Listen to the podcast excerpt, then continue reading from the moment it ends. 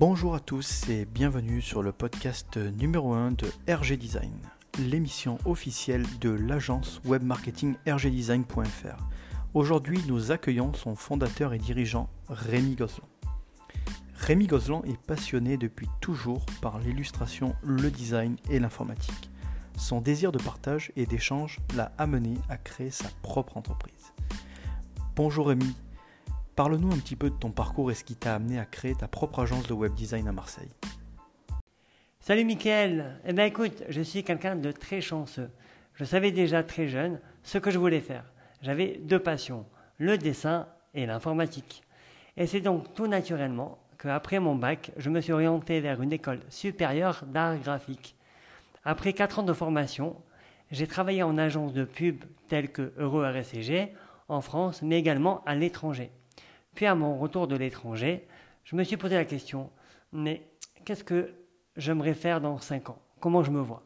Et je me suis dit, ça serait super cool que j'ai ma propre agence de communication. Et c'est comme cela que l'aventure a commencé et qu'en 2008, je me suis lancé à la création de RG Design Communication en m'associant avec le meilleur partenaire que je puisse avoir, qui n'est autre que mon père, qui en plus de tenir son rôle à la perfection, était aussi un très bon directeur commercial. Effectivement, pour un début, tu t'es bien entouré, Rémi.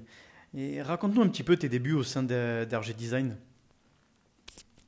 Alors, si tu veux, Michael, j'ai réellement commencé mon activité depuis ma chambre et mon gros ordinateur.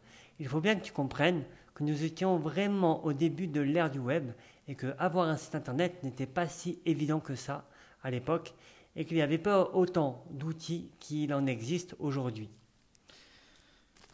Alors Rémi, euh, la première question qui me vient là tout de suite, c'est bah, dans ces cas-là, comment tu t'es formé? Alors c'est simple en autodidacte.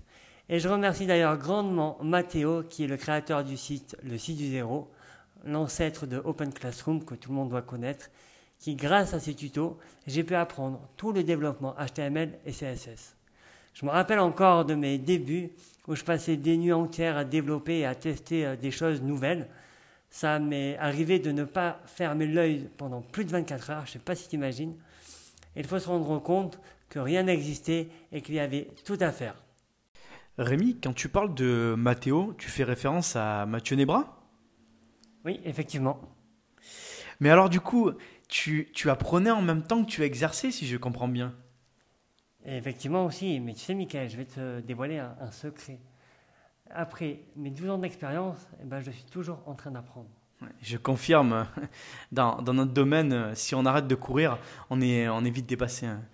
Et, euh, mais alors, Rémi, ah, raconte-nous euh, comment tu as, tu as démarré avec euh, ton premier client dans la gestion, dans l'exercice?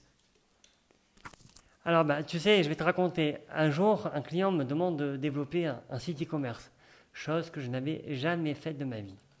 Et en cherchant donc sur le web un outil, une solution e-commerce open source, je tombe sur une solution du nom de Plissy. Et donc, je pousse la mastigation et par hasard, je me rends compte que les concepteurs de cette solution sont marseillais. Je ne sais pas si tu te rends compte, c'est extraordinaire. Je décide donc de, les rencontrer et à partir de là va commencer une nouvelle aventure car je deviens très actif dans cette communauté en partageant et en distribuant mes designs de boutique. Je crée mes premiers templates e-commerce. Eh ben dis donc, que d'aventure Rémi, c'est incroyable. Euh, j'ai vu aussi que, tu, as, fait un petit peu d'enseignement, de, formation, euh, notamment à l'université de Toulon-Var. Est-ce que tu peux m'en dire un petit peu plus? Oui, ben, quand l'université de Toulon m'a contacté afin d'enseigner euh, le marketing digital, ils m'ont demandé Mais c'est quoi vos diplômes? J'ai répondu Mais en 2008, il n'y a pas de diplôme dans le digital et que je venais pas enseigner une théorie, mais transmettre réellement mon expérience. Oui, effectivement, Amy, je trouve ça, je trouve ça vraiment très bien que, que des personnes euh, comme toi viennent enseigner à des, des, étudiants un petit peu le côté pratique euh, qui est souvent négligé dans les universités, les écoles, où on, privilégie l'enseignement théorique. Euh, j'ai pu voir par ailleurs, Rémi, qu'en 2009, si je ne me trompe pas, tu as créé une nouvelle société avec ta sœur. Tu, tu peux nous en dire un petit peu plus sur cette expérience? Je vois que tu t'es super bien renseigné, Michael. Bravo. Effectivement, en collaboration avec ma sœur, Carole, avec qui je travaille encore aujourd'hui, nous avons monté une société du nom de Dressing en ligne. Carole, qui est issue du domaine de la mode et qui a une appétence pour, avoir, pour voir les tendances du marché, a eu l'excellente idée de développer une plateforme de mise en relation entre vendeurs et acheteurs dans le domaine de la mode. C'est le fameux phénomène du vide dressing. Je ne sais pas si tu connais, Michael, ce phénomène. Non, absolument pas. Raconte-moi un petit peu plus. Bah, bah, c'est tout simplement euh, une plateforme qui met en relation des personnes qui veulent vendre des vêtements parce que bah, ils ont, euh, euh, tu connais les femmes, hein, elles achètent beaucoup beaucoup de vêtements et à un moment donné, bah, elles, veulent encore en acheter d'autres et bah, il va falloir vendre. Donc c'est ça le phénomène du vide dressing. On vide son dressing pour après mieux le remplir. Alors en plus, la particularité de la plateforme qu'on a mis en place, c'est que nous étions tiers de confiance c'est-à-dire que nous assurions la transaction entre acheteur et vendeur. Ok, donc du coup, vous êtes un petit peu les, précurseurs de, ce qu'on peut retrouver aujourd'hui euh, au niveau des, euh, de l'achat-vente sur, euh, sur, Internet. et qu'en est-il devenu de, de ce projet? Alors, tu as raison, Michael. Aujourd'hui, ce projet a été mis de côté. Car comme Carole et pour moi, après deux ans d'activité et de développement, nous, devions prendre une décision importante. Soit s'investir à 200% sur ce projet et mettre de côté nos autres projets, soit continuer le développement de nos projets respectifs, dont moi, RG Design. Pour que tu comprennes, Michael, pour, pour développer un projet avec un modèle économique basé sur du gratuit, sur lequel il faut un fort volume de trafic pour rentabiliser et surtout valoriser la plateforme, il faut faire appel à des financements, business angel, banques, etc. Cela implique un travail très important en amont et du relationnel et aussi beaucoup de chance. Et en 2009, je n'étais pas conditionné à ça et avec Carole, on ne pouvait pas se battre sur tous les tableaux. Cependant, je ne regrette pas du tout cette expérience, bien au contraire, car j'en garde un très bon souvenir et c'était un réel une réelle aventure humaine. Vous étiez donc précurseur dans le domaine, Rémi, car euh, tout ça, c'était un petit peu avant le lancement de plateformes comme euh, Vinted et les autres grandes marques qu'on connaît aujourd'hui. Oui, ça aurait pu vraiment exploser, mais je ne regrette rien, car déjà, c'est ce qui constitue aujourd'hui mon ADN et expérience, et en plus, c'était une incroyable aventure humaine. Eh oui, je comprends bien Rémi. Et j'imagine qu'aujourd'hui, par ailleurs, tu dois euh, certainement recevoir des demandes euh, pour développer des plateformes de, ce type de mise en relation entre vendeurs et acheteurs. Toi qui connais au final euh, et qui as une expérience du business model, comment conseilles-tu ces potentiels clients? Effectivement, j'ai des demandes pour ça et les clients ne se rendent pas compte de la difficulté pour monter un projet de ce type. Il y a plusieurs choses à prendre en compte. Déjà, le modèle économique, à court, moyen et long terme. Ensuite, l'aspect juridique, qui est souvent négligé et la part de responsabilité. Proposer le tiers de confiance implique une grande responsabilité. Imaginez, Michael, qu'une personne vende sur ta plateforme une, une contrefaçon. Comment veux-tu gérer cela? Il faut donc prévoir des assurances. C'est très difficile de gérer à la fois l'offre et de gérer la demande, car on ne maîtrise ni l'un ni l'autre. Donc oui, nous pouvons développer ce type de plateforme, mais il y a des pièges dans lesquels il ne faut pas tomber. Très bien Rémi. Revenons à présent sur ton agence RG Design. Comment est structurée l'agence aujourd'hui? Aujourd'hui, RG Design reste une agence à l'échelle humaine. Il est important pour moi de conserver un esprit familial où chaque membre de l'équipe peut s'épanouir et contribuer au développement de RG Design avec soit de nouvelles idées ou une approche différente. Il est très important que RG Design reste flexible et dynamique. Aujourd'hui, nous sommes cinq personnes. Michael, responsable SEO, qui est un pôle très important chez RG Design. On fait du SEO depuis la création et c'est l'une des raisons pourquoi Google nous aime bien, je pense. Carole, qui est social media manager, qui s'occupe de toute la partie réseaux sociaux et campagne Facebook. Claude, qui est responsable clientèle. Stéphane, qui est développeur web full stack, et moi-même qui est chef de projet et graphiste web designer. Et l'équipe sera prochainement consolidée par deux autres personnes, un développeur front-end et back-end et un graphiste intégrateur. En parallèle, Rémi, tu travailles aussi avec des partenaires ou intervenants externes pour t'aider dans les projets? Oui, afin de conserver une grande flexibilité et surtout conserver des experts dans différents domaines sur lesquels je peux m'appuyer, nous avons développé un partenariat très fort basé sur la confiance avec d'autres professionnels du digital. C'est à aujourd'hui le meilleur modèle que j'ai trouvé pour proposer à mes clients le meilleur rapport qualité-prix, ce qui nous permet de proposer à nos clients la flexibilité d'une PME et la puissance d'un grand groupe.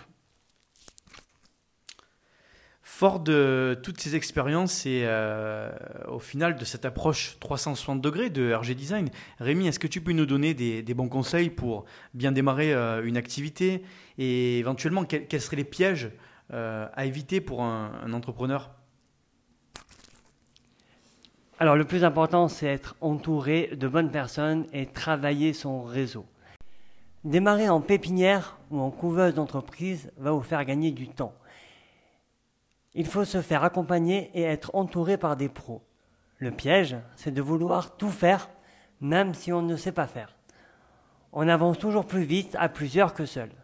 Donc même si ça coûte de l'argent, investissez sur des compétences. Ensuite, il faut développer son réseau, que ce soit en physique ou online, participer à des événements, prendre la parole, sauter sur les occasions qui viennent à vous. Je déconseille également de travailler avec des agences offshore pour du développement informatique, je parle, à part cas vraiment exceptionnels. Car indépendamment de la difficulté, de la distance, euh, de la relation euh, que vous pouvez avoir avec l'agence, peut être très complexe. Et les actions en justice aussi, si, en cas de problème. Enfin, essayez de comprendre les problématiques de votre projet et de ne pas avoir une confiance aveugle avec le prestataire avec lequel vous travaillez. Mais écoutez quand même ce qu'il vous dit, car généralement, il a plus d'expérience que vous. Du coup, Rémi, le domaine de la création de sites internet aujourd'hui, il est quand même assez concurrentiel euh, de ce qu'on peut en voir. Et par ailleurs, on trouve des propositions qui peuvent aller du simple au, double, voire au dix fois plus. Pourquoi tant d'écarts euh, aujourd'hui au final et comment choisir le bon prestataire? Tu as totalement raison, Michael. La création d'un site peut aller de 0 à 10 000 et voire plus. Et si je me mets à la place d'un novice, il peut très très vite être perdu. je le comprends parfaitement. Alors, on va essayer de, de donner quelques réponses. Déjà, il faut différencier les solutions qui te font faire un site internet, comme Wix, et des agences qui créent le site de A à Z. Il faut également faire la différence entre un freelance qui a allez, un an, deux ans d'expérience et une agence qui fait ça depuis dix ans. L'expérience paye. Ce n'est pas qu'un problème de charge, ça je l'ai déjà entendu. De plus, un site n'est pas une fin en soi, mais un moyen pour développer son chiffre d'affaires, sa notoriété, acquérir des leads. Il y a donc une réelle, un réel travail de réflexion à avoir en amont afin d'assurer une cohérence stratégique entre les objectifs et le site. Et c'est sur ce point qu'une agence a sa valeur ajoutée sur la création d'un site Internet. Et c'est pour cela que chaque site est différent, car les attentes et les contraintes de chaque client est différent. Il faut essayer de ressentir cela dans le choix du prestataire. Évitez bien sûr les commerciaux qui promettent monts des merveilles ou font une super offre promo à moins 50% et après, il ne faut pas s'étonner que le travail soit aussi fait à 50%. Nous sommes des prestataires de services proposant conseil et créativité. Ton interlocuteur aussi est important. Si tu échanges avec le gérant, ce n'est pas pareil que si tu parles avec un commercial.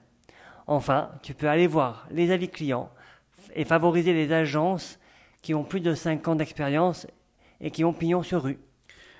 Comme RG Design en définitive. Exactement, comme RG Design.